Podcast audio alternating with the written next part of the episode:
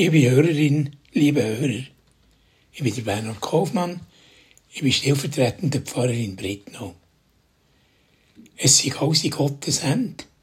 Und was mit dieser Welt passiert, ja, das ist im Voraus von Gott schon so bestimmt. Das hat mir kürzlich eine Frau so gesagt. Und das hat mir zu denken gegeben. Können wir auf die Art und Weise uns auf Gott verlassen? Können wir so an ihn glauben? Ist wirklich alles, was geschieht, Gottes Wille? Denken wir nur an all das Elend und all die schrecklichen Kriege.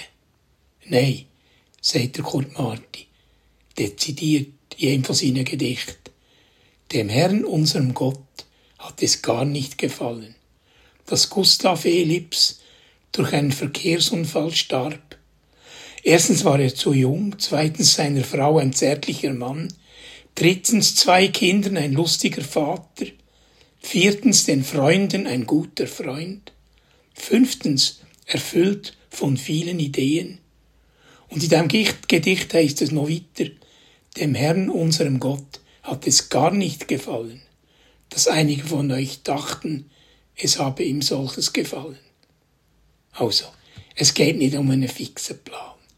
Es geht vielmehr um die Frage, ob wir auf, uns auf Gott können verlassen können. Ob Gott das haltet, was er verspricht.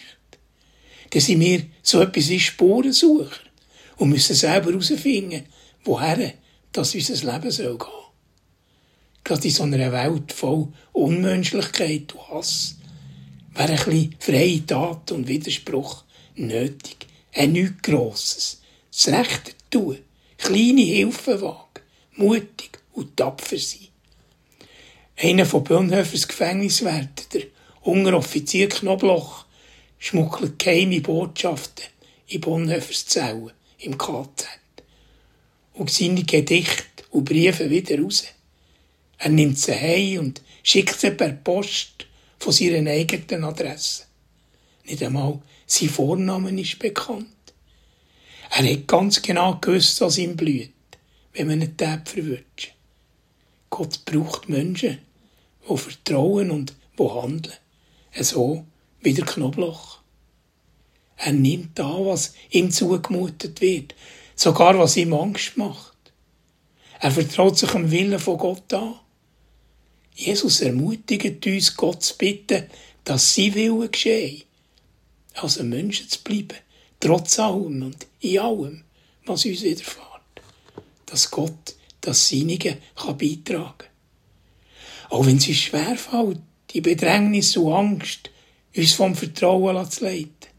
Aber sind wir Christen nicht Protestleute gegen den Tod? Gott hat keine Freude am Untergang vom Leben und von uns Menschen. Und nicht alles, was geschieht, ist sein Wille.